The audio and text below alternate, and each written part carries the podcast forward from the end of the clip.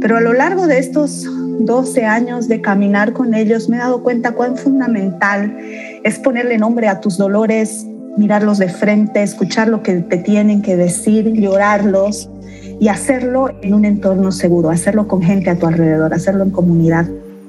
No existe nada más transformador que eso.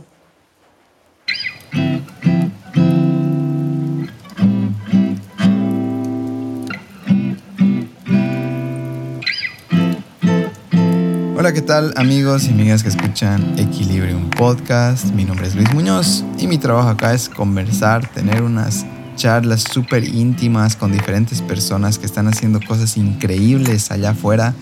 Personas que quizás nunca escucharon y de repente dices, wow, no puedo creer que alguien está haciendo esto en Bolivia y esto yo también puedo hacer en Bolivia. Si es que es su primera vez acá, Equilibrium es un espacio seguro de conexión íntima con ustedes mismos y con los demás. Muchísimas de nuestras conversaciones son completamente terapéuticas y quizás la que van a escuchar hoy aún más. Estamos en Apple Podcast, en Spotify y también en Google Podcast y les sugiero que se suscriban a cualquiera de esos canales para que les llegue una notificación cada vez que lancemos un nuevo episodio. Algo que quería decir eh, de verdad eh, en este momento que más o menos esto va a salir en, sí, quizás principios de diciembre y demás, es muchísimas gracias por habernos acompañado este año, por habernos esperado este año. Sabemos que nosotros manejamos esto de las temporadas con cierto espacio y es justamente un espacio de renovación. Una y otra vez, Equilibrium y todos los que estamos trabajando en este proyecto nos estamos renovando, nos estamos trabajando para servir al mayor nivel a todos ustedes. Y tenemos preparado, si bien diciembre va a ser un mes un poco más, no callado, porque vamos a seguir con el podcast, pero sí donde vamos a dar un paso de descanso en cuanto a los clubes de lectura, clubes de escritura, yoga y demás, porque tenemos una intención muy fuerte de volver en enero, de crear una comunidad súper útil para todos ustedes. Entonces, muchas, muchas, muchas gracias de parte de todo el equipo de Equilibrium y obviamente también de mi parte. Bueno, pues el día de hoy les voy a presentar a Fátima Espinosa, consejera y una de las cabezas de El Alfarero Santa Cruz, una organización que se dedica principalmente a dar consejería a jóvenes universitarios. Todos en algún punto de nuestras vidas hemos necesitado que alguien nos escuche y obviamente ayude, ¿no? De repente a ver dónde, por dónde es el camino más claro, cuál es la siguiente movida. Y ahí entra Fati, donde no solo te recibe, sino que con su carisma y pasión por el servicio, de verdad creo que no solo está transformando vidas, está cambiando generaciones justamente por la intención con la que lo hace. Fati vive su relación con Dios muy intensamente. Las palabras que he utilizado para referirse a Él, el amor que siente, pueden hacerte entender por qué cumple esta misión de vida con las ganas que lo hace. Algo que tengo muy claro y muy marcado de esta entrevista es que Fati está muy alineada con su propósito de vida, con el servicio. Y creo yo que parte ¿no? de la existencia, del caminar, de transitar por esta vida, es encontrar nuestro propósito de vida, es encontrar, darle sentido a algo. Y muchas veces muchos estamos estancados en esto. Y es ahí donde necesitamos a alguien que nos dé una mano. Y en este episodio se van a dar cuenta cuán importante es que alguien nos ayude. ¿De qué hemos hablado en este podcast? ¿Qué cualidades obtuvo de un papá potosino y una mamá cruceña? Tremenda combinación. ¿Por qué rechazó inicialmente a quien sería su esposo? Esa historia está buenísima. El proceso de adopción de sus hijos, este es un encuentro tan hermoso que literalmente me puse a lagrimear mientras me contaba y es algo que se debería hablar muchísimo más. Entonces presten extra atención en esta parte. ¿Qué es el alfarero y cómo sirve a estudiantes y líderes de Bolivia? Situaciones en común que una mujer tiende a atravesar. Fati trabaja con muchísimas mujeres y es por eso que este podcast, como Equilibrio, tenemos un público principalmente de mujeres, va a hacer algo sentir, estrujar ahí el corazoncito y va a sanar sobre todo. ¿Qué es Dios para ella? Y muchísimo más. esta entrevista me ha encantado. He disfrutado conocer a Fati, verla también. Bueno, yo hago la videollamada y tengo el privilegio tal vez de verla. Y me muero, me muero por conocerla igual en persona. No le doy más vueltas con ustedes, Fátima Espinosa. Fati, bienvenida a la sexta temporada de Equilibrium Podcast. Realmente es un placer tenerte acá. Em, esta debe ser la entrevista número 116, 117, imagino. Wow. Y que estés acá, mira, de verdad esta entrevista la tenía anotada tal vez el 2018, 2019 en algún lugar. y bueno, sucedió la pandemia, sucedió todas estas cosas, pero súper feliz de tenerte acá y por fin conocerte. Lo mismo digo, Luis, mis, mis primitas me han hablado también de ti, he escuchado varios de tus episodios y estoy muy entusiasmada porque me, me encanta realmente la la libertad que escucho en las entrevistas que haces. Así que de verdad tengo curiosidad de ver qué resulta de esta conversación. Seguro que sí. Mira, tal vez la gente no lo puede ver y, siempre, bueno, es la primera vez que nos vemos los rostros y debo decir a las personas que no te están viendo, tal vez no te conocen, que, que de verdad tienes una energía o unos ojos muy, muy amorosos, muy, muy recibidores y, y creo que es parte también de que ¿sabes? Yo creo que Dios, el universo, lo que quieras, nos pone ciertos rasgos perfectos. O sea, todos somos perfectos para la misión que hemos venido a cumplir, solo que no todos estamos alineados.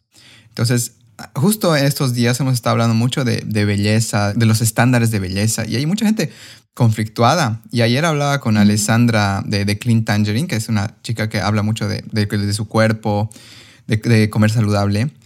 Y me dijo que hizo una encuesta en su Instagram, ella tiene muchos seguidores, y de 700 personas, 700 mujeres que respondieron si estaban em, conformes con sus cuerpos, el 80% no.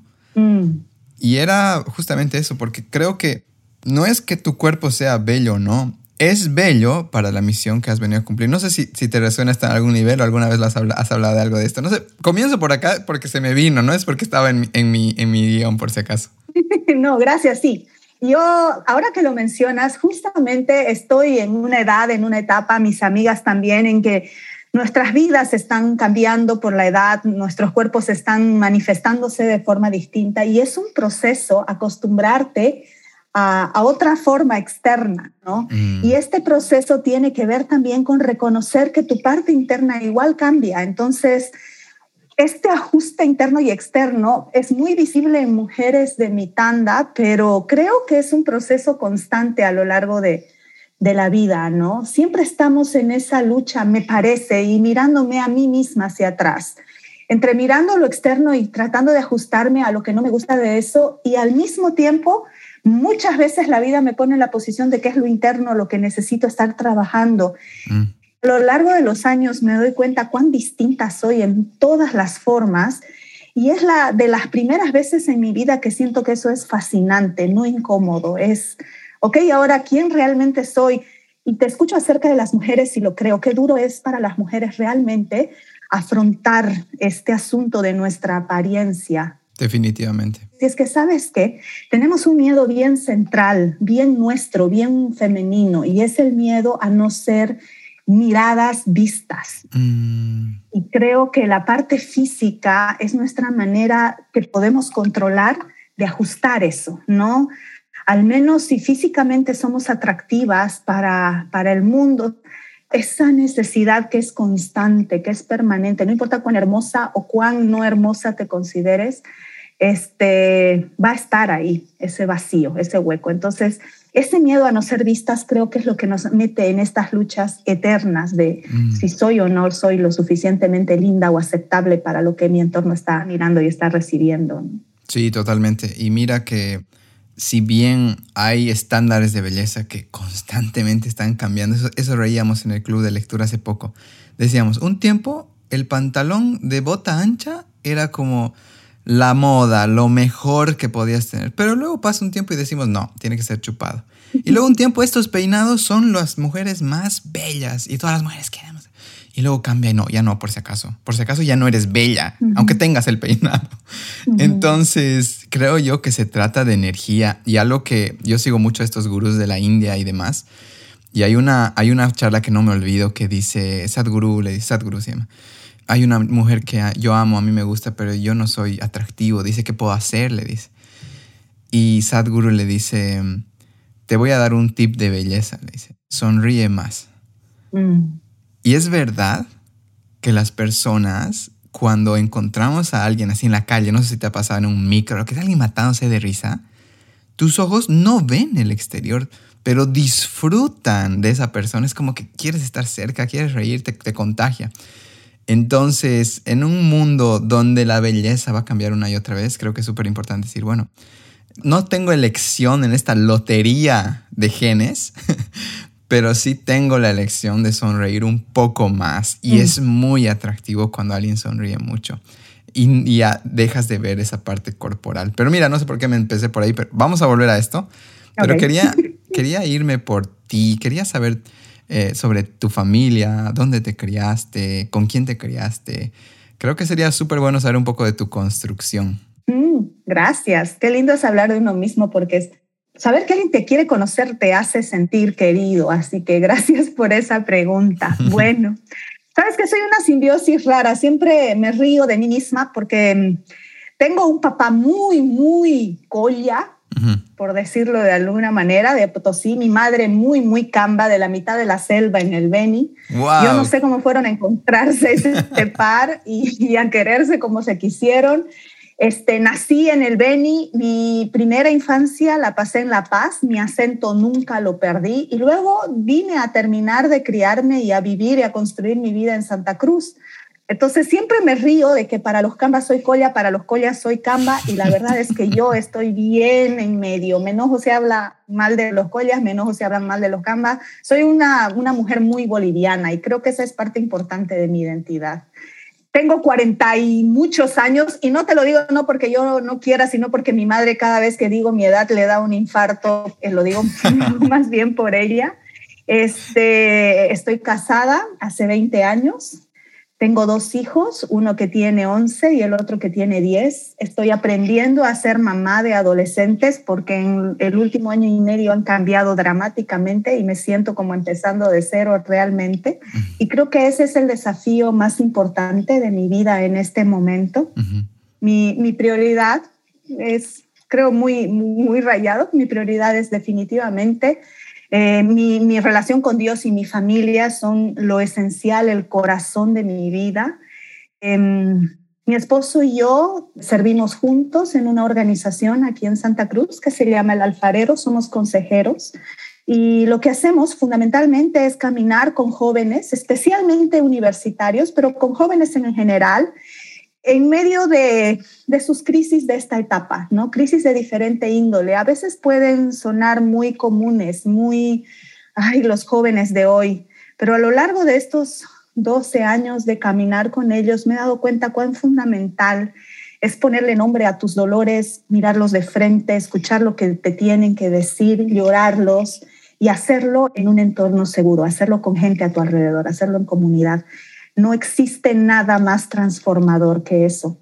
Entonces estoy fascinada con la posibilidad que tengo de poder haber, de poder estar sirviendo de esa manera. Jamás en la historia de mi vida hubiera imaginado que mi vida hubiera concluido y no es que piense que está terminando, pero definitivamente creo que en este momento el, el rol que me toca jugar en la vida, el rol que me está tocando jugar en, mi entorno más allá de mi familia, es aquello para lo cual nací y fui construida. Puedo ver cada uno de los recuerdos en el rompecabezas de mi vida dirigiéndose a este punto. Entonces, eso es lo que hacemos, mi esposo y yo, a tiempo completo. Y yo sé que ese es un privilegio enorme. No todos pueden decir que, que cumplen su, su propósito en la vida a tiempo completo mientras crío a mis hijos, ¿no? Entonces esa, esa soy yo. ok, mira, tengo que resaltar antes de volver atrás, porque yo voy a volver bien atrás, hay preguntas que tengo. Me han contado que hablando de tu trabajo has utilizado palabras con estoy fascinada ¿no? con poder hacer esto. Tengo el privilegio Entonces, en ti puedo notar cuán alineada estás con lo que quieres hacer, cuán alineada estás contigo misma, cuán fiel te eres y, obviamente este es un ejemplo de, de que algún día, si alguien que está escuchando esto dice, fuck, yo no digo eso de mi trabajo, ¿no? Yo de hecho solo comparto memes de mi jefe y dándole duro y demás. Pero de repente apareces tú con que sí hay, si esto es, esto es una posibilidad, si esto es real. Em, vuelvo un poco, un poco mucho atrás, preguntándote en esta construcción de un papá potosino, ¿correcto? Y una mamá cambita. ¿Qué, ¿Qué crees que sacas de cada uno de ellos? ¿Hay alguna frase, alguna historia que te marca de cada uno de ellos? Dices, sí, yo soy parte, yo soy construida de esto y de esto muy claro. Mm. Creo que ahora que lo mencionas, sí, siempre tenemos ese tipo de bromas con mis hermanos, ¿no? Esas frases que, o esas, esas esas fijaciones de ambos, ¿no? Que al final y al cabo han terminado haciéndote quien eres. Yo recuerdo mucho a mi papá. Mi papá era ingeniero civil, así como tú, y era exageradamente, no sé cómo decírtelo. Mm, no quiero usar la palabra cuadrado, aunque probablemente es lo que más lo describiría, las cosas bien hechas, las cosas tal como las dijiste. Y siempre los recuerdo diciéndome, si lo vas a hacer mal, mejor no lo hagas, mm. ¿no? Y repetía eso de tantas maneras que de verdad, yo no sé hasta qué punto de forma sana te genera ese nivel de ansiedad de yo por mi temperamento no soy detallista, el detalle es algo que me fatiga, pero siempre, especialmente cuando enseño, que es una de las áreas más importantes en, en, en mi rol ahora, en mi trabajo ahora, soy exageradamente compulsiva con que esté bien hecho con que sea leal, con que sea respaldado, con que yo no esté hablando burreras o como dice una hermana mía, eh, que no esté vendiendo licuadoras, ¿no? Porque ella me dice, cuando vos vendes licuadoras mientras enseñas se nota el tiro. Entonces siempre estoy tratando de ser fiel y creo que eso me lo ha dejado mi papá. Mi mamá repetía mucho la frase de cuando me hables me miras de frente porque el que baja los ojos es que tiene algo que esconder. Wow. Y lo retan, sí, todo. Y mi madre es famosa por no tener filtro, ¿no? Es al punto que a veces realmente escucha ella demasiado el mamá detrás, no, la sacamos a un lado y estamos disculpándonos porque es exageradamente directa y, exageradamente... ¿Hay, alguna historia de tu mamá donde les ha hecho pasar un, tremendo calor o vergüenza? Un montón, un montón. ¿Alguna que te animes a recordar ahora? Yo recuerdo a mi hermanito, el menor, y perdón Juan Marquito si estoy contando tu historia, porque ahorita no recuerdo una conmigo, pero con mi hermano es famosa, ella era maestra en su colegio y se estaba bajando de la góndola y porque ella tenía que ir a otro de sus trabajos y le grita de adelante, Juan Marco, y toda la góndola se calla porque ella era la profesora de literatura en su colegio por favor, hijo, cuando llegues a la casa te vas a, vas a ir a la piscina. Mi hermano hacía natación en esa época y vas a llevar calzoncillos limpios para cambiarte porque después te estás escaldando, por favor. Y es para trajines de uno. Chao, mi amor. Y se bajó, ¿no? Y mi hermano hasta ahora dice, yo no recuerdo lo siguiente, lo he bloqueado y todavía... Por salud mental lo bloqueó. Totalmente, ¿no? Y todos se ríen. Ha sido muy famoso. Y yo no sé si eso fue agradable, pero de verdad, de esas nos ha hecho toda la vida en el barrio. Teníamos problemas con unos vecinos chilenos porque estaban siendo muy groseros. Tuvimos una luchita ahí media sonza, que ahorita no, no la entiendo, pero los chilenos nos hacían cosas y la tenía mi mamá organizando desfiles el 23 de marzo para pedirles que se disculpen con nuestro país, cositas así, ¿no? Era exageradamente, si se le ocurría algo, era muy leal con eso. Y de hecho tenemos, especialmente sus hijas, mucho, mucho de eso, ¿no? Entonces, entre el perfeccionismo de mi papá y la necesidad porque ahora es necesidad imperiosa para nosotros de ser transparentes. Mm. A veces estamos en muchos problemas porque no puede ser transparente y perfecto al mismo tiempo, francamente. Wow, interesante eso. No, pero sabes, este tema de la autenticidad y de las personas así que no tienen filtro, a mí me fascina, sabes, me encanta. Me encanta cuando alguien así, tú dices, ¿cómo esta persona no tiene vergüenza, no? Eh, especialmente yo, puedo hablar de mí, que yo soy, tiendo a ser muy vergonzoso Obviamente en un ambiente de podcast me suelto y me encanta y conozco por primera vez a alguien y estamos charlando de cosas súper íntimas, pero en la vida en general me cuesta tener esa capacidad de, decir realmente lo que pienso, de poner esa cara de, de, malestar si algo no me ha gustado. Tiendo a ser un poco complaciente. Entonces cuando encuentro personas como tu mami, por ejemplo, a mí, yo digo, quiero impregnarme de eso. Quiero. Hace poco entrevisté a, una astróloga que, deberías conocerla, ya se llama Sandra Iglesias, es de Cochabamba, es una, es una argentina. ¿sabes qué, Fati? Esta Sandra dice lo que quiere, vive bajo sus reglas, te lanza unas malas palabras. ¿ya? ¿Sabes qué? Ese podcast, nunca nadie ha repetido tantas malas palabras en un minuto, ¿ya? Y en todo el podcast. Debe ser una especie de récord. Pero lo interesante acá, yo decía, qué rico empaparte de alguien tan auténtico. Y creo que esta persona, como me hablas de tu mami, es eso. Entonces, bueno, sé que es un proceso, al menos para mí que estoy trabajando, pero sí es algo que, que, seguro que tú has heredado en la medida más sana, tal vez o más correcta, sin necesidad de estar ah, haciendo pasar vergüenzas a los hijos, o tal vez no tanto. Pero gracias por eso. Mis hijos ya, yo ya empecé a escuchar el mamá, adoro bailar. Y últimamente los bailando en el supermercado y siempre corren de, mí. Entonces sí, ya empecé a escucharlos. Mamá. mi mamá es igualita, pero a mí me gusta bailar con ella. A mi hermana es la que le conflicto. Ella, pues mami, caray, mujer. algún día bailarán conmigo. algún día, algún día van a entender lo lindo que es eso.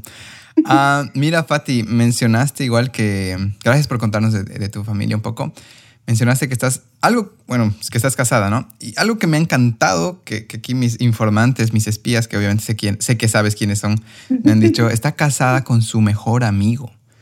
Y a pesar que son bien opuestos, hacen que funcione muy bien. No sé si me puedes contar cómo conociste a este tu mejor amigo y dónde están esas oposiciones y cómo se encuentran en el punto medio. Ay, mi bestie. Mira, es una historia re larga y probablemente varios no la entiendan. Tiene mucho que ver con quiénes somos nosotros. Nos conocimos en la universidad. Él es peruano y en la época de, él vino a estudiar a Bolivia porque el Perú en los 90 estaba atravesando una temporada muy difícil. Entonces sus papás por sacarlo de ahí lo mandaron a estudiar y por como él es del Cusco, llegar a Cochabamba era muy difícil porque todos sus amigos estudiaban en Cochabamba. Entonces, lo que ellos querían era sacarlo del ambiente y lo mandan hasta Santa Cruz, mm. bendito sea el Señor. Así que fuimos compañeros desde el primer semestre. Al principio no nos caíamos muy bien. Él llegó con, con muchísimo enojo porque venir a Bolivia fue un castigo para él. Él mm. quería, obviamente, su ambiente, su gente, su tribu le costó un montón. Entonces yo lo he visto renegar, plumear. En la temporada en el que Sendero Luminoso era todo lo que escuchábamos del Perú, a mí hasta miedo me daba el peruano de la clase, ¿no? Y como en la universidad pública estatal, que viva, viva la, la, la educación gratuita, éramos 107 en el primer semestre. Y de esos siete pasamos siete al segundo semestre. Wow. Literalmente. Ajá. Así que entre esos siete estaba él y esos siete nos hicimos tremendamente buenos amigos y ya en la intimidad nos conocimos mejor. Yo me acuerdo muy bien un día que nos contó cómo fue que atraparon a Abimael García y a mí me fascina escuchar a la gente. No sé, tengo, siempre ha sido eso. Ahora me doy cuenta que era mi, mi corazón de consejera desde hace mucho tiempo. Y lo contó de una manera que me atrapó tanto que empecé a charlar, a charlar, a charlar y me enamoré con locura de este chico. Y creo que él también de mí. Sin embargo, había un pero que es ahí donde te digo que tal vez la gente no lo vaya a entender. Yo acababa de comenzar una relación personal con Dios. Yo me he criado en una iglesia evangélica, pero definitivamente creo que tú vas a estar de acuerdo conmigo. Ir a la iglesia no te hace cristiano, ¿no? El, el heladero de va a vender todos los días a a la iglesia helado, sino por eso conoce a Dios. Entonces, este, yo fui toda mi vida y definitivamente no era cristiana. Cuando estaba comenzando la universidad, tuve mi propia historia con Dios, mi propio momento, y estaba en lo que los cristianos llamamos un primer amor, pero enloquecido con Dios. Yo respiraba todo lo que Él quería decirme, yo lo estaba conociendo, todo lo que escuchaba, todo lo que leía en la Biblia era fascinante. Y este chico era cualquier cosa menos alguien que simpatizara con Dios. Entonces era súper raro ser tan buenos amigos y al mismo mm. tiempo tener valores tan distintos en tantas cosas, ¿no? Pese a eso, fuimos, como él dice, patas del alma por mucho tiempo hasta que al final, después de, varios años en que él insistía en que tengamos una relación y en lo personal, aunque me moría por él, yo sabía que eso no iba a funcionar porque de verdad mi relación con Dios era lo más importante en mi vida y es todavía, que al final terminó quebrándose esa amistad. Después, ¿y sabes a qué punto se terminó quebrando? Que él realmente se enojó de que tanto yo lo rechacé y él abandonó todas sus materias y desapareció de la universidad. Y yo, yo siempre he sido una niña muy ñoña, ¿no? Todas mis materias en la mañana, siempre en ese tipo de grupos de los cancheros, de los bravos. Entonces no lo vi más. Francamente, lo he debido ver en la calle unas tres o cuatro veces en cinco o seis años. Cuando había yo terminado la universidad, ya estaba trabajando, estaba trabajando en una organización cristiana, pero una ONG acá en Santa Cruz.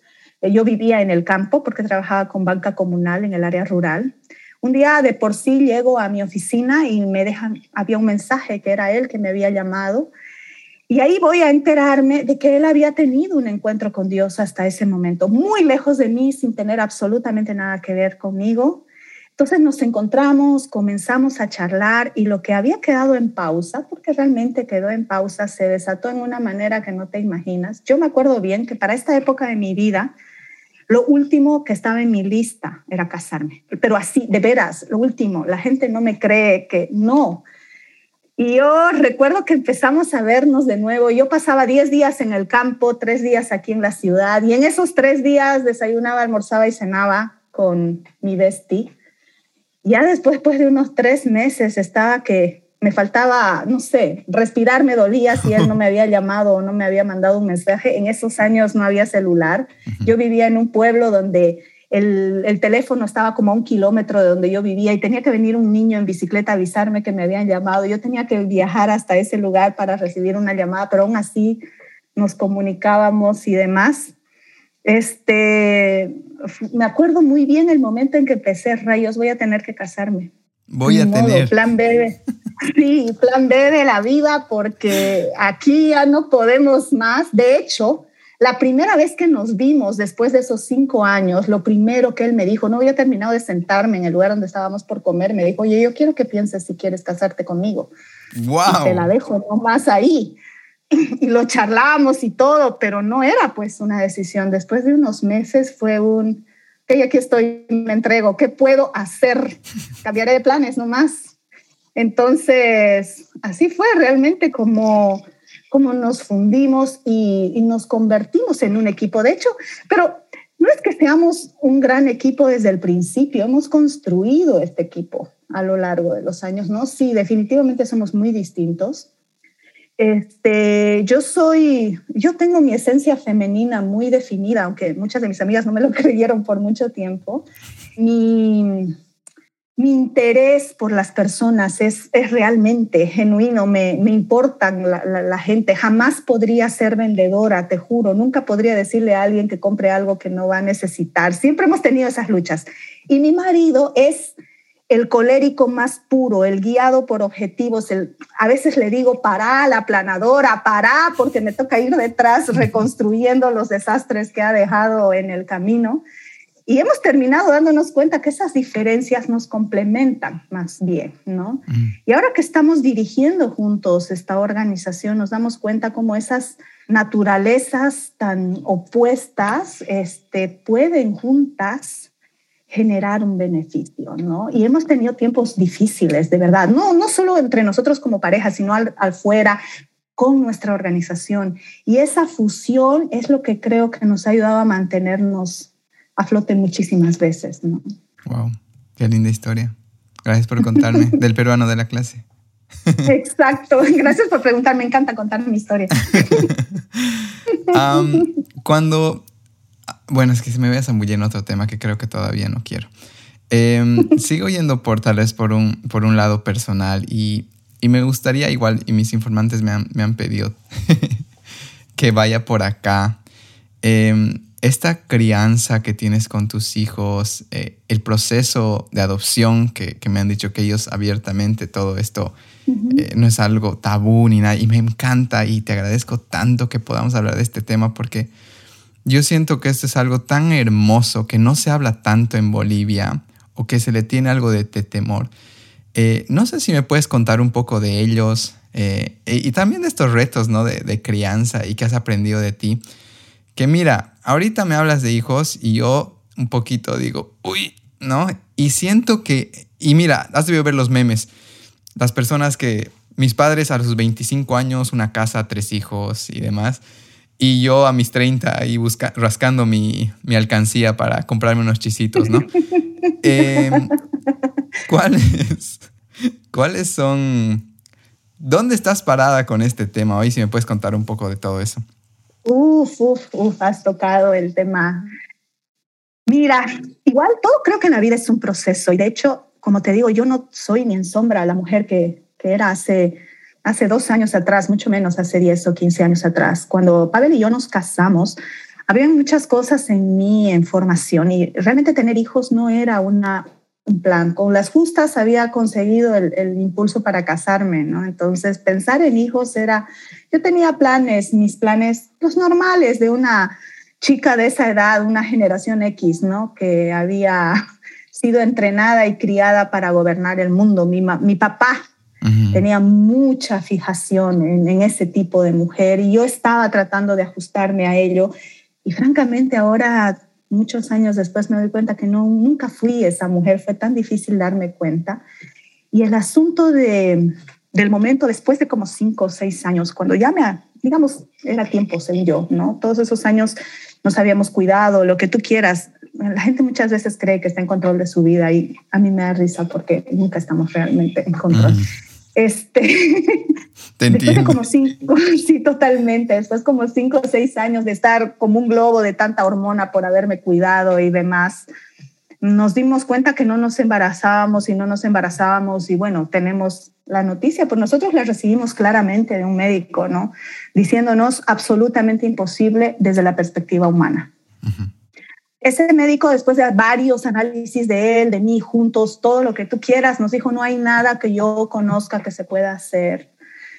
Pero tengan fe, dice, yo he visto milagros. Yo recuerdo bien esa frase como el cierre de una etapa y el comienzo de otra muy oscura, porque empecé a hacer duelo. No, finalmente, yo, yo agradezco si esa manera de plantearlo, porque cuando cierras una expectativa y puedes realmente empezar a llorarla, eh, hasta ese momento, todo lo que viene a tu mente es, puedo vender esto, puedo hacer esto. Bueno, si llego a, a, Singapur y me ve este médico, hay una posibilidad y esa posibilidad siempre te tiene en stand-by, no, no logras comenzar. No cierras, una sí, no puedes moverte. Que, exacto, te, te mm. tiene inmovilizado.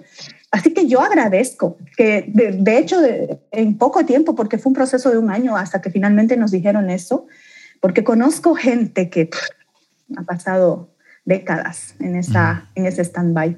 Empezamos a hacer duelo y fue un, fue un duelo feroz, fue feroz. Yo necesité apoyo psiquiátrico para lidiar con algo mucho menos en esa época, ¿no? Yo no tenía idea de que eso que yo estaba viviendo era depresión.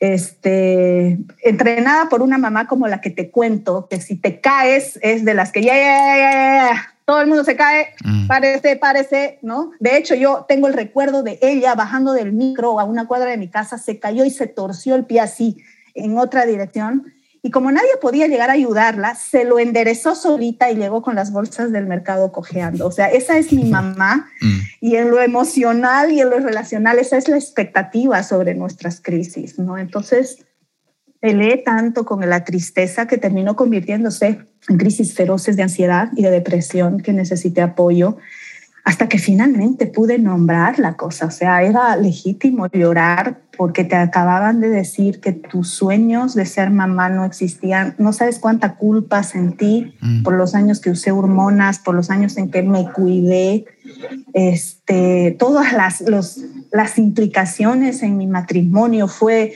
profundamente doloroso y al mismo tiempo creo que nada en la vida nos fundió más que eso. Todo ese proceso fue largo, fueron cuatro, cinco años. Y ahí es donde yo creo que el Señor terminó respondiéndonos, porque ahí fue que se formó la, se formaron los papás de Pablo y Marco, ¿no? Yo creo que estábamos siendo preparados para ellos. En este mm. momento yo digo abierta y claramente que yo no podría ser mamá de nadie más que de ellos. Wow. Que de algún, a veces reniego y le digo a Dios, mm. hubiera sido más fácil que los pongas en mi vientre, así tal cual somos, ¿no? Pero a veces pienso, pucha, mis genes y los genes de Pavel hubieran generado otro tipo de personas y mis hijos son perfectos. Amo quien, amo lo que tienen, amo los dones que tienen. De Pavel y de mí jamás vas a sacar un artista. Marquito es uno de los dibujantes más extraordinarios que yo conozco, ¿no? Entonces, este, ha habido todo un proceso en ese momento. Yo me acuerdo que después de cuatro años de, de ese trabajo profundo, primero en lo en fisiológico con el psiquiatra, con terapia, y luego poco a poco en la reconciliación conmigo misma, yo enojé, me enojé tanto con Dios, es que no te imaginas la crisis de fe que yo tuve, las cosas, las barbaridades que le grité, este, fue duro, fue muy duro. Cuando pudimos comenzar a sacar la cabeza, cuando pude comenzar a escuchar a Dios de nuevo, a reconciliarme con eso, a, a pedir perdón, a pedirme perdona, en fin, fue claramente el momento en el que, recuerdo, estábamos cumpliendo 10 años de casados, acabábamos de dejar nuestros trabajos para mudarnos juntos al alfarero. La crisis esa que vivimos fue, creo, la que nos hizo darnos cuenta de nuestro llamado y esa oportunidad se abrió y ahí yo veo a Dios. No es algo que yo haya podido construir, ¿no? Conocimos a los que estaban, a los fundadores que estaban construyendo el ministerio acá y ellos nos invitaron y nos dijeron, queremos que sean parte. Entonces estábamos empezando nuestro caminar, como, estábamos entrenándonos como consejeros en esa época, cuando en mi aniversario estábamos en una piscina en el Chapare y nos miramos con Pavel y los dos supimos, no dijimos ni una palabra y los dos supimos, ahora es cuando. Habíamos hablado de adopción antes, pero nunca estábamos listos al mismo tiempo. ¿no?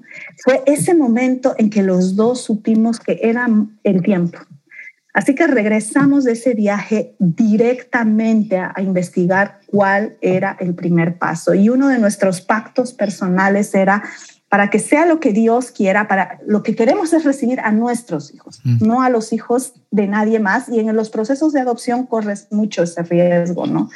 Peor en nuestro país, en donde las reglas no es que se cumplen necesariamente a rajatabla. Mm. Entonces decidimos que íbamos a hacer el proceso tal como nos los planteara el Estado, que no íbamos a pagar ni un solo centavo que no fuera necesario y que lo que Dios provea a través de eso, eso era, nada más. Y hemos tenido varias historias en medio súper raras, súper extrañas. Me, me, di cuenta de un submundo que, del que no era consciente. La trata de niños es real, existe. Y ahora entiendo por qué las reglas son tan difíciles en, para que puedas adoptar de forma legal, porque lo que el Estado haciendo, está haciendo está protegiendo realmente a los niños ahí adentro de un montón de gente sin alma. Entonces fue un proceso largo, porque recién después de un año, finalmente la jueza nos llama y nos dice, ya conozco a sus hijos, que fue muy mágica esa, esa historia. La jueza que nos tocó es una mujer, ay, de Dios, realmente, fue Dios. Todo eso yo lo veo manejado por Dios. Recuerdo a mi abogada diciéndonos, la jueza quiere, la jueza a, las que, a la que ha sido asignado su caso quiere conocerlos. Y mi esposo me dice, pucha, capaz nos pida plata, amor, así que vayamos preparados, ¿no? Respiramos hondo, entramos a su, a su despacho estaba aquí en Santa Cruz hace tanto calor todo el tiempo, su aire acondicionado estaba helado, necesitabas chompa ahí en pleno enero, que es de los meses más calientes, pero la mujer hiperventilaba y sudaba y padre me dice, nos va a pedir plata, nos va a pedir plata.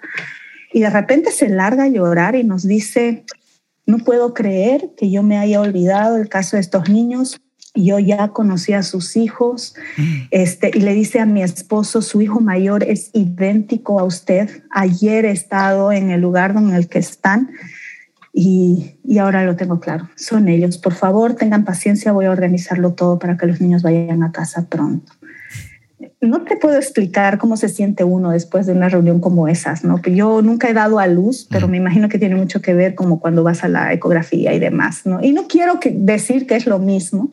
Estoy aprendiendo muchísimo acerca de, de cuál es la realidad. Yo hablo con mucho respeto de la adopción porque esta no es una historia mía nomás, también es historia de mis hijos, ¿no? Y ellos la viven desde otra perspectiva y ellos están llorando duelos que los, en los que yo jamás voy a poder entender porque no he estado ahí.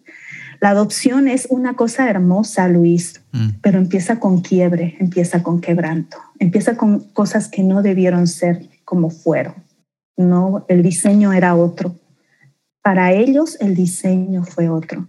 Y en su gracia el Señor lo, lo, lo rescató, lo redimió y nos ha regalado esta familia a los cuatro, pero el diseño era otro y mis hijos y nosotros necesitamos llorar el diseño original, ¿no? Y abrazarlo para poder disfrutar lo que somos ahora y, el tipo de familia que somos. Entonces, así fue como empezó el proceso. Me conmueve muchísimo cuánto amor puedo sentir que, tienes por ellos. mientras te escucho, es como que mi corazón, estoy sintiendo como me, hace subir las lágrimas y te agradezco por eso. Em, sí, pienso definitivamente en que es que sale tanta sabiduría de ti que, no sé por dónde comenzar. Pero es que es verdad que algo que no comenzó, vamos a decir, como debería, entre comillas, tiene que ser llorado y procesado para no estancarse. Justamente lo que hemos estado hablando hace rato. Em, cuando hacemos, vamos a decir, ponemos como, como caballo cochero que no queremos mirar todo el panorama, no es, no es que el panorama va a desaparecer y va a pasar, se va a quedar ahí hasta que lo mires. Entonces, agradezco tanto que tú hayas tenido esa sabiduría o se hayan preparado también para, para ese momento y que hayas tenido esta, voy a decir, no sé, una especie de parto natural igual. Realmente es un, como que, voy a decir ese natural ahora entre comillas, pero tan sanador para los cuatro, ¿no? Para los cuatro. Entonces, Em, no, yo te agradezco eh, igual una vez más. O sea, de verdad que teníamos que conocernos y yo no lloro generalmente en mis propios podcasts. A veces el entrevistado se pone a llorar, pero primera vez que me están haciendo llorar y no lo veo algo malo, ¿ya? Hay mucha gente que dice, pucha, perdón, estoy llorando. Yo digo, ¿perdón de qué? O sea, perdón porque funciona tu páncreas, perdón porque funcionan tus pulmones. llorar es algo tan del cuerpo, tan necesario y, tan humano. Entonces, de verdad que gracias por, por esas lagrimitas. Em, has mencionado... gracias a ti, dejarme ser honesta. Sí, no, y es que esto es lo que hace bien al mundo, ¿sabes? Esto es lo que hace bien al mundo, de, hablar estos temas que no son tal vez tan convencionales. No lo vas a escuchar en una charla normal con tus amigos, pero que cuando lo hablas de repente, o sea, yo me pongo a pensar siempre, Fatih, que cuando estoy haciendo un podcast, la semilla que estamos plantando en toda la gente que está escuchando, porque de repente alguien se encuentra con la misma noticia que ustedes se encontraron de aquí a cinco años mm. y van a decir, ah, yo me acuerdo que escuché esto y de mm. repente empezamos a sembrar esta, mm. esta ¿no? Expandir toda esta onda de siempre hay una mirada diferente y algo que se puede hacer y, un, reencuentro con otras personas y de repente, ah, mira cómo lo, lo hizo Patti, la voy a llamar y, creamos un mundo mejor. Entonces creo que es en la charla difícil donde se siembran las mejores semillas y, gracias por eso. Quería preguntarte igual, has mencionado al alfarero. Eh, ¿Cómo te, bueno, has mencionado que, que, los líderes creo que estaban formando y los invitaron, pero tal vez, ¿qué es el alfarero? ¿Por qué nace? ¿Y cómo terminan ustedes ahí? Ya, claro. Este, el alfarero es una organización de base cristiana que nació como, como resultado de, de mirar. ¿Viste? Pero me refiero a este mirar, mirar a, a, otras personas. ¿no? Los fundadores eran gente que había llegado a Bolivia con el, la intención de querer ser misioneros sin mucha claridad en su dirección. Y eran profesores en colegios cristianos en Cochabamba justamente, cuando en una vacación estuvieron en Sucre y se sentaron, ellos cuentan en la plaza, y se sentaron a mirar y vieron a los estudiantes, ¿no? Y hay una porción bíblica que creo que describe muy bien esto porque yo lo entendí años después. Es, Jesús dice que mira con tristeza a la gente porque parecen ovejas que no tienen pastor, ¿no? Y ellos describen esa sensación y dijeron, tal vez es aquí donde necesitamos invertir. Y lo primero que hicieron fue organizar sus cosas, irse a Sucre y abrir un café donde los chicos puedan llegar a hablar de sus cosas. Y empieza así, con una cafetería donde... Un, café, Donde puedes llegar a hablar de tus cosas. Nada más que hablar de tus cosas.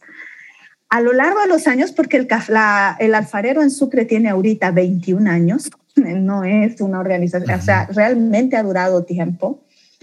Avanzó, creció, se sumó gente, se desarrolló un área de consejería que no es porque sea el alfarero, de veras creo que es un área muy profesional, muy confiable. Joan Langford fue la misionera que estableció esta unidad, que desarrolló material sobre el cual hasta ahora continuamos construyendo para poder seguir entrenando consejeros.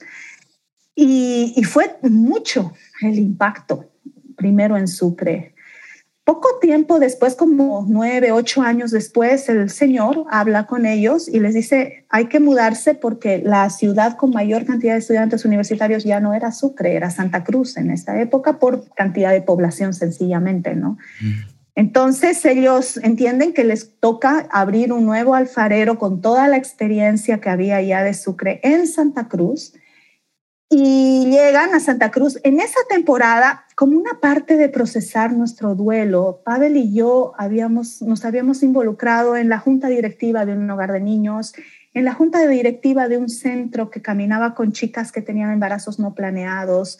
Estábamos metidos en todas las organizaciones de ese tipo a nuestro alrededor y era nuestra forma de lidiar con, mm. con el hueco, con el dolor, con el vacío, con nuestra propia crisis, ¿no?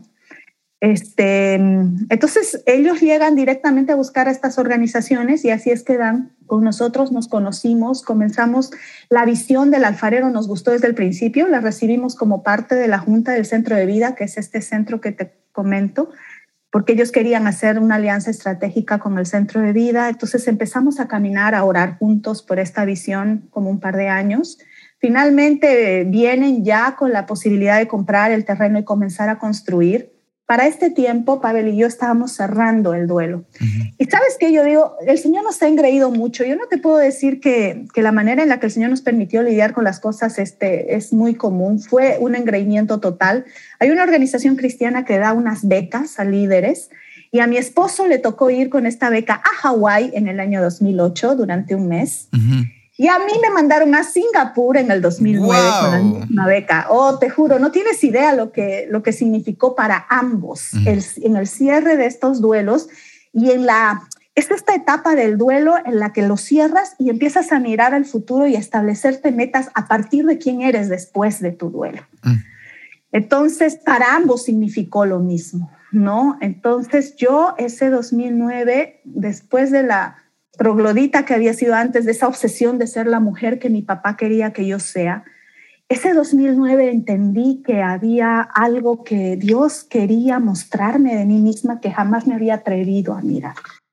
Y en Singapur, conociendo unas mujeres, es que eso da para otro podcast, si te contara las mujeres que conocí, porque lo que reúne esta beca son hombres y mujeres en liderazgo en países considerados no desarrollados, entonces fue fascinante. Yo estuve mujeres, con mujeres de Europa del Este, de, India, de África, ah, fascinante, cristianas, lidiando con cosas parecidas a las mías. Entonces hablar con ellas me terminó de cambiar, cerró, me convirtió en otra mujer.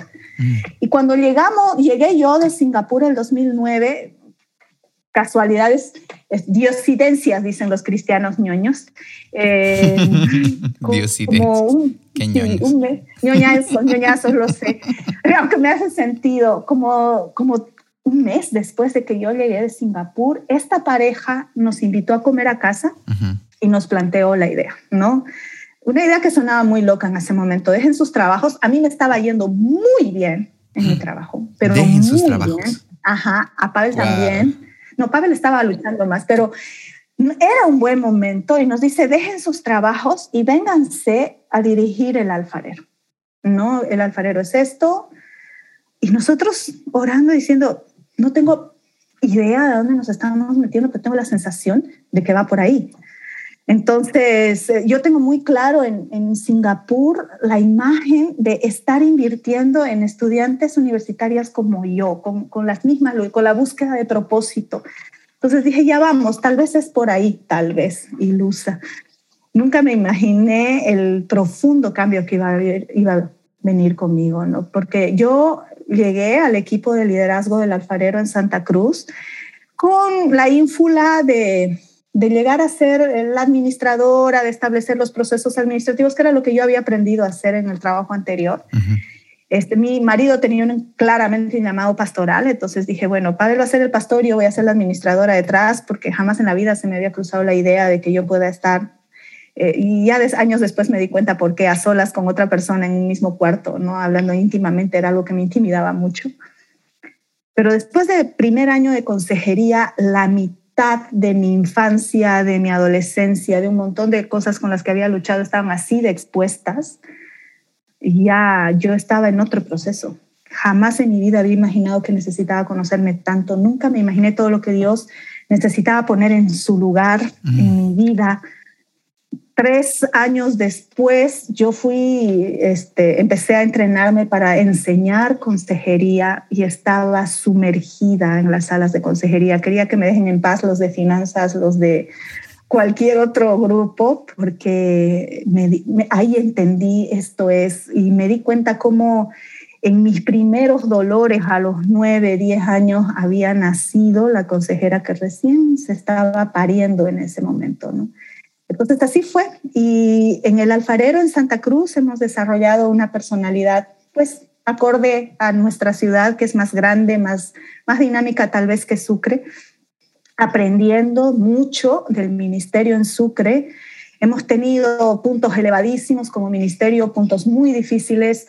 Durante la pandemia pensamos que no íbamos a sobrevivir porque el alfarero tiene la visión es un poco irreal, la verdad es que recién estamos pudiendo decirlo en voz alta, de ser autosostenible económicamente. Tenemos un centro de eventos, cada alfarero tiene un centro de eventos con el que pretendemos financiar nuestras operaciones. Pero entenderás que eventos ha sido una de las áreas más golpeadas durante la pandemia. Entonces pensamos, no, no de aquí no salimos, ¿no? Mm. Y han habido un montón de pequeños milagros que nos han permitido llegar hasta ahora pero lo que más me ha conmovido, y nuevamente yo realmente le he terminado perdiendo miedo al dolor. Le tengo respeto, no miedo, pero durante la pandemia, el alfarero en Santa Cruz, que por la dinámica, siempre muy negociador, por la personalidad de mi esposo, que es un vendedor nato, este, estaba muy enfocada en el área de negocio entre el café y el, el centro de eventos, pues fue un golpe que nos sentó y todos éramos consejeros y fue tal la explosión de necesidad en nuestro entorno, especialmente en los primeros meses de la pandemia, con, con la ansiedad, con el miedo, con lidiar un montón, con lidiar con violencia dentro de las casas encerradas. Y empezaron a sonar nuestros teléfonos y empezamos a pasar horas de horas de horas. Jamás en la vida yo había abierto Zoom y ahí, aquí estábamos dando consejería a través de Zoom, a través de Messenger las clases de consejería se ajustaron. Jamás, te juro, mi primera vez abriendo Zoom fue porque mis alumnos en la primera semana de, de la cuarentena me dijeron, no queremos perder clases. Y menos de nosotros pensamos que iban a ser dos semanas de cuarentena. Entonces me enseñaron ellos a abrir Zoom y tuvimos nuestra primera clase y la tuvimos el resto del año por Zoom. Entonces dábamos clases, entrenábamos consejeros, los alumnos atravesaron toda su crisis de pandemia, todos sus procesos. Los consejeros que han salido del entrenamiento durante pandemia, no, no sabes lo orgullosa que estoy de ellos. En fin, fue un año brutal y esta crisis tan fea nos ubicó como alfarero. Esto es lo que somos, somos un centro de consejería. Así que puedo decirte con toda libertad que somos un centro de consejería, somos un lugar seguro para cualquiera que pueda decir en voz alta que está sufriendo. Puedes ir ahí. Te lo prometo, puedes ir ahí. Ay, Fati, caray. Qué lindo escucharte. Qué contagiosa tu pasión. Ay, eh, qué capos, qué capos igual ustedes, em, tomando decisiones, dejando trabajos. De verdad que esta charla que estamos teniendo hoy, no sabes cuánto me hace bien. Estoy seguro que alguien que igual está escuchando, yo necesitaba escuchar esto. Ay, qué y sí, sí, no. O sea, cuando uno está en algo, bueno, que quiere ayudar, siempre hay esta lucha entre cómo nos sostenemos, pero al mismo tiempo queremos ayudar, cómo mandamos un mensaje, cómo hacemos que la gente entienda que queremos ayudar desde un lugar muy honesto. O sea, cuando hablas la historia del alfarero un poco, hablas la historia igual de, de Equilibrium, que estamos igual batallándola. Yo, yo hoy tengo 30 años y hay ratos, no sabes cómo me, caigo y digo, ¿por qué la gente no entiende tal vez lo que queremos hacer es que, que, te sientas mejor, que sueltes. Y algo que quiero resaltar de, de, tu discurso es la palabra duelo, ya que una y otra vez sale duelo, duelo, porque al final eh, a veces lo utilizamos solo tal vez para, para la muerte real, pero las muertes simbólicas son tan importantes tener esos duelos para seguir avanzando. Y tanto el alfarero como nosotros, porque te puedo decir igual con mucha certeza que Equilibrium igual es un lugar seguro, nos, sí, nos, no sé cuánto trabajamos para crear duelos, duelos, duelos en las personas, que cierren, que cierren, que sigan avanzando. Entonces te ayudamos a llorar, te ayudamos, te acompañamos. Y al final es eso, porque es como que le estás dando un nuevo comienzo a la persona. No le estás dando, simplemente le has acompañado a que llegue a ese nuevo comienzo. Mm. Entonces, de verdad que te felicito tanto por todo lo que estás haciendo. Y mira, hay unas cosas que cuando hablas de estos universitarios, hay una frase que, que me ha llamado la atención que dice, la restauración que hace a mujeres. Y mi pregunta es, eh, ¿Qué has estado encontrando últimamente? En, porque ahora te encuentras puntos en común y dices, mira que esto se está repitiendo, parece un virus, ¿no? Nosotros que también hacemos, bueno, yo hago coaching. Mm. Eh, es increíble cómo me llegan de a tres en tres personas con un mismo tema. Es muy mm. loco. Entonces, tú en tu experiencia con mujeres en especial, porque nuestro mayor público en Equilibrio es de mujeres, ¿qué has visto que está en común ¿Y qué crees, cuáles crees que son esas palabras o ese apoyo que yo sé que es demasiado general, pero en esta, en esta, sí, eh, en este encuentro en común, ¿qué cosas podrían ayudar a las mujeres de hoy en día? Mm, qué importante tu pregunta y qué difícil de responderla. Si yo pienso, sabes que hay algo que a mí me rompe mucho el corazón cuando yo estoy sentada en sala de consejería y es la terriblemente rota imagen que tienen las mujeres de sí mismas, ¿no? Eh, a partir de esta imagen te conectas con el mundo, a partir de lo que crees de ti mismo, te conectas con el mundo, ¿no? Si yo creo que soy ñoñamente una princesa, pues me voy a relacionar con los chicos, con mis amigas, con mi entorno, con mi trabajo.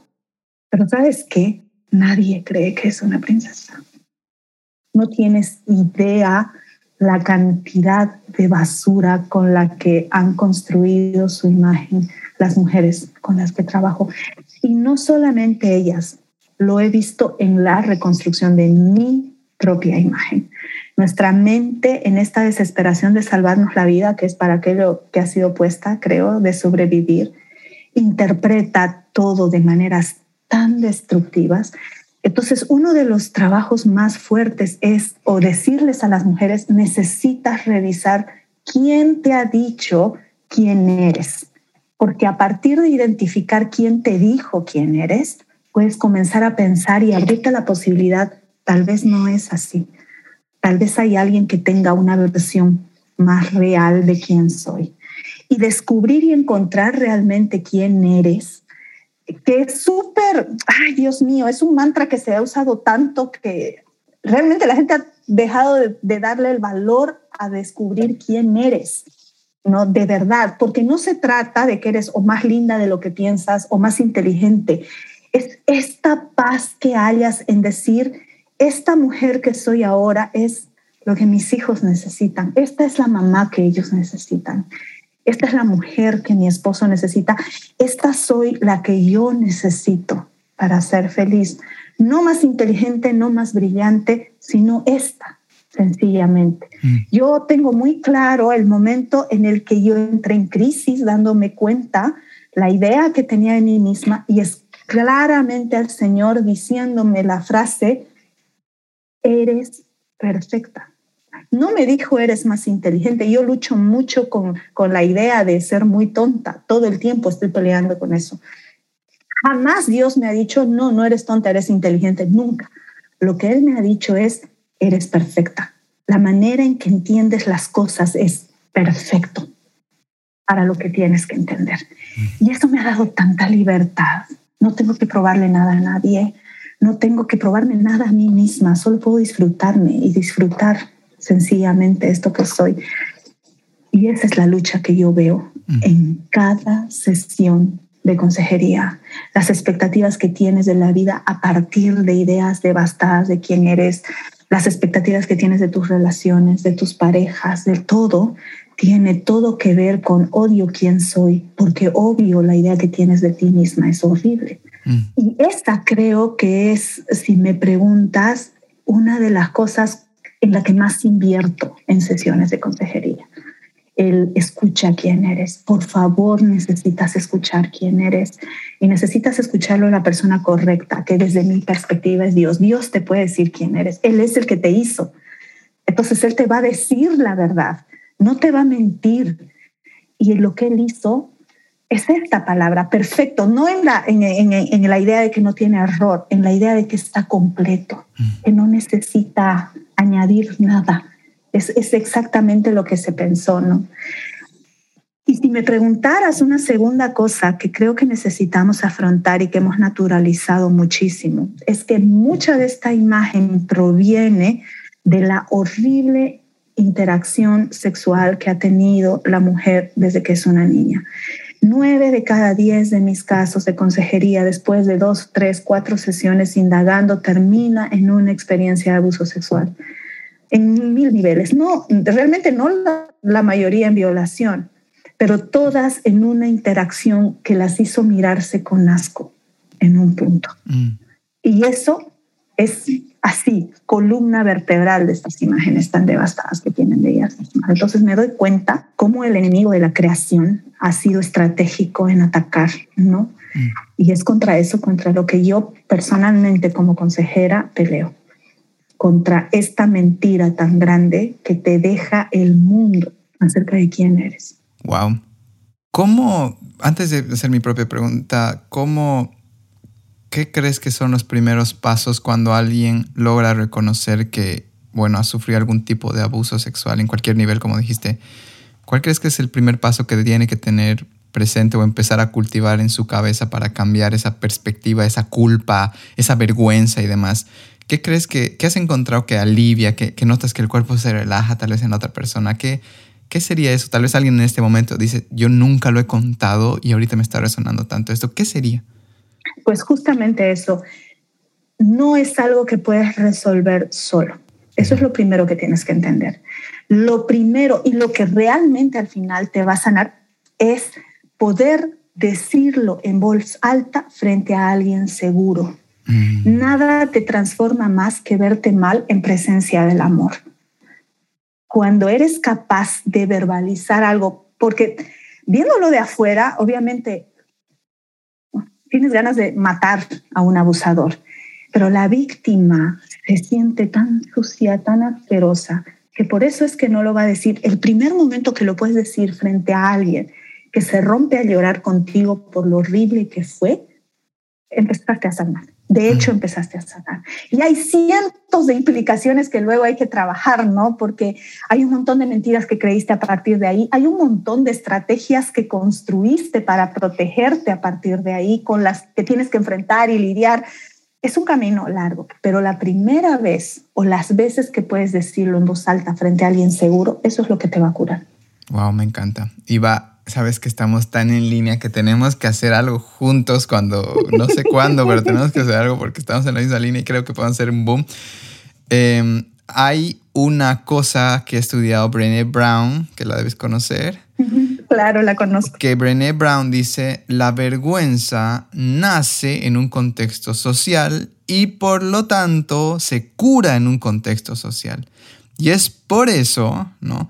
que cuando tú expones algo frente a alguien que es seguro y no te va a juzgar, se te sueltan los hombros, se te sueltan esas lágrimas, todo eso pendiente, ese duelo empieza a suceder, ¿no? Em, algo que te digo, y también te quiero invitar, me estoy invitando a todo el mundo al club de lectura, a todas las personas que, que entrevisto, al menos en el club de lectura, tú ves, no solo es que leemos juntos, yo preparo unas preguntas relacionadas al libro, listas para ir a esos duelos listas para decir, este lugar se siente seguro, voy a soltar. Y empiezo a ver las lágrimas, empiezo a ver como que alguien le empieza a frotar, bueno, cuando era presencial, le frotaba la espalda de su lado y demás. Entonces al final se trata de crear espacios seguros donde las personas puedan conectar con ellas mismas y con los demás. Y empieza ese proceso de sanación. Wow, Pati, de verdad que tú y yo tendríamos que conocernos y, yo creo que si tú y yo nos juntamos, empezamos a tener unas ideas tan locas para para solucionar lo más que se pueda, bueno, en este tiempo de, de, vida, al menos que, que Dios nos, nos da. Y mira, ahí quería entrar al siguiente tema para ir cerrando esto, que yo creo que muchas personas igual y muchas personas de mi generación tenemos roto este concepto de Dios ya y nos hemos ido por otros lados. Y, está bien, si es que logras entender esto del amor y demás, es, otro, otro lenguaje si quieres. pero tú, ¿qué crees que podría escuchar a alguien que dice, pero ¿qué es Dios? ¿No? ¿Y cómo tienes una relación con Él? ¿Cómo ha sido tu caso? ¿Cuál ha sido tu... Y has tenido, de hecho, un, un quiebre incluso con Dios cuando nos has contado todo esto, pero hoy, cuando alguien está en esa duda y tal vez no tiene este concepto de espiritualidad trabajada ni por yoga, ni por budismo, ni por cristianismo, desde tu perspectiva cristiana, obviamente, ¿cuál crees que es, cómo le puedes definir Dios y cómo puedes empezar a hacerle ver desde otro angulito tal vez? wow, no, sabes que nunca me había puesto a pensar en cómo podría definir a Dios en, un ambiente que no es el mío. Y ahí yo tengo que reconocer que yo ando tan sumergida en un contexto cristiano que, este, así, muy, bueno, solo en consejería me expongo a otros contextos, ¿no?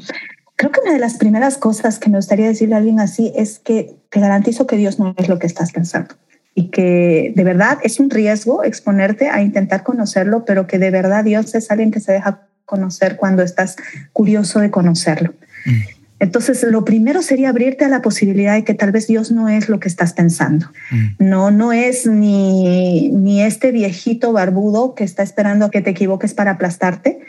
Em, tampoco es el hippie marihuanero que, que, quiere, que quiere que el comunismo se establezca en todo el mundo. No es ninguna de esas cosas. Es algo que no puedes meter en una caja es alguien que nunca, jamás en la vida vas a poder meter en una caja. He intentado manipularlo de las maneras más creativas y no se puede. Él es quien es. Realmente, como alguna vez él le dijo a Moisés, yo soy el que soy y no hay nada que lo defina más que eso. Es alguien para conocer. Mm. Yo creo que esa es la idea y conocerlo desde donde estás, ¿no? Lo único que hace falta es esta, este reconocimiento de tal vez no lo sé todo de él y quisiera saber quién es. Y de verdad que yo creo que él comienza a revelarse. El Señor quiere que lo conozcamos. Entonces creo que esa es la primera idea que yo, yo pondría delante de las personas. Eh, es alguien que conoces mejor en comunidad, definitivamente. No, no es que es eh, imposible conocerlo a solas, lo conoces de hecho, pero profundizar, probarlo, mm, testearlo, saborearlo, nada como una comunidad para eso. Así que son dos cosas que yo te animo. Y lo tercero, eh, definitivamente sí puedes conocerlo a través de la Biblia. Te puede parecer una locura, un rayo, lo que tú quieras, tú métete, a ver, métele a leer Juan, el Evangelio de Juan, e intentar continuar con tu vida, leyéndolo honestamente, ¿no? Empezando a leer versos desde el primer capítulo cuando dice, este, la luz en las tinieblas resplandece y las tinieblas jamás van a prevalecer frente a ella y seguir siendo quien eres. Entonces, este, esas tres cosas creo que son fundamentales. Curiosidad y apertura, comunidad, si es posible, y la Biblia. Wow, qué buena respuesta. Pareciera que lo hubieras practicado, pero ha salido tan natural que, está muy buena. Em, ¿Sabes qué me encanta de esta parte del es lo que es? Y es que vivimos en un mundo tan mental que no podemos a veces aceptar esa respuesta. Pero esa es la respuesta hay cosas, ¿no? Y algo que, yo también estoy en este mundo de la sanación y demás. Eh, por ejemplo, cuando alguien hace este tipo de, vamos a decir, plantas de poder, cuando alguien tiene demasiado trauma y va donde hacer ayahuasca y todas estas cosas, eh, se habla mucho de que no pueden explicar con palabras el amor que han sentido. O sea, dicen, no puedo explicarte.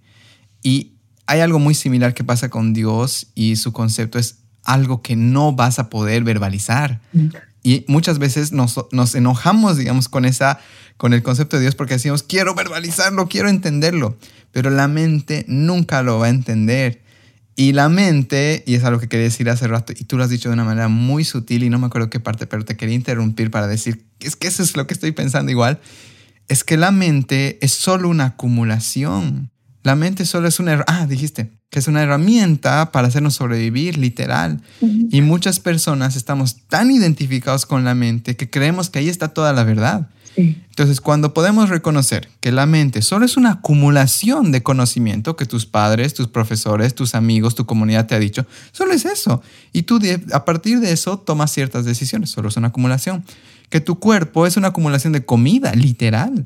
Y dices, ok, ¿qué está controlando todo esto? Y ahí puedes llamarlo alma, espíritu, mm. llámalo lo que tú quieras, pero hay una energía más allá de la corporal y la física, que ahí puede ser mucho más fácil entender a Dios, pero no con tu cabeza ni con tu cuerpo. Mm. Y ahí está el reto, creo que, de las personas hoy. Claro, el, el, el boom científico y demás hace que queramos todo con evidencia y demás, pero si vamos mucho tiempo más atrás, antes de este boom, realmente las personas vivían bajo estas, bajo esta sensación, bajo esta mirar el cielo en las 2 de la mañana y decir, wow, ¿no? Y hay, una, hay uno de mis autores favoritos, dice, espiritualidad es, esa, es mirar el cielo a las 3 de la mañana estando con un amigo y decir, ¿qué estaremos haciendo acá? Hmm. ¿No? Y qué rico es tener esta oportunidad. Entonces, Gracias por explicar a Dios sin explicarlo, porque esa es la manera.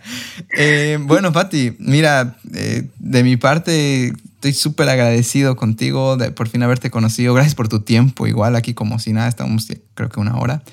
Eh, sí, una hora y diez minutos. de verdad que me muero por hacer algo con ustedes, con el alfarero, contigo, que, que creo que tenemos una afinidad muy potente, muy, muy clara además y espero que hayas disfrutado igual este tiempo. No sé si quieres despedirte con alguna frase, con algo que, crees que es importante decir a las personas que han escuchado este, este episodio. Y nada, sigo, o sea, súper agradecido por, por tu tiempo y demás. No, Luis, gracias a ti. Me, me has honrado mucho en todo lo que has dicho de mí. Eh, de hecho, hay, hay, hay mucho que no es cierto, que está construido por el cariño de mis primas y por tus ojos tan bonitos. Este, muchas gracias. Equilibrium, no lo he escuchado, un montón, me has dicho 117 episodios y casi me caigo de la silla, no sabía que habían tantos, pero me encantó poder explorar esto sin guion, ¿no? Y ver, ver realmente, porque te deja hasta conocerte y saber qué hay en ti misma, responder con honestidad cosas, ¿no? Lo he disfrutado un montón, me encantaría igual que pudiéramos hacer algo juntos, ojalá un día cuando estés acá te vengas al alfarero y te tomes un café cuando esté abierto, ahorita está cerrado todavía por pandemia, y puedas, puedas ver ¿no? las caras y los rostros que nosotros vemos, que creo que es lo que nos, nos alimenta. Así que gracias a ti, gracias por dejarme ser, por dejarme mostrarme, por ser curioso en quién soy, me hizo sentir muy querida. Gracias. No, gracias a ti. Y definitivamente espérenme en el alfarero que ya esté en mi lista. O sea, acabo esto y lo pongo en mi lista de cosas que tengo que hacer antes de morirme porque tengo que ir allá. y nada, agradecido de conocer personas como tú que están haciendo este mundo muchísimo mejor. Te mando un abrazo, Fati, que estés muy bien y cualquier cosa para, servirte. ¿Ya? Un abrazo fuerte. Gracias. Ok, bendiciones. Chao, chao. Chao, chao. Chao, Fati. Bye. Bye, bye.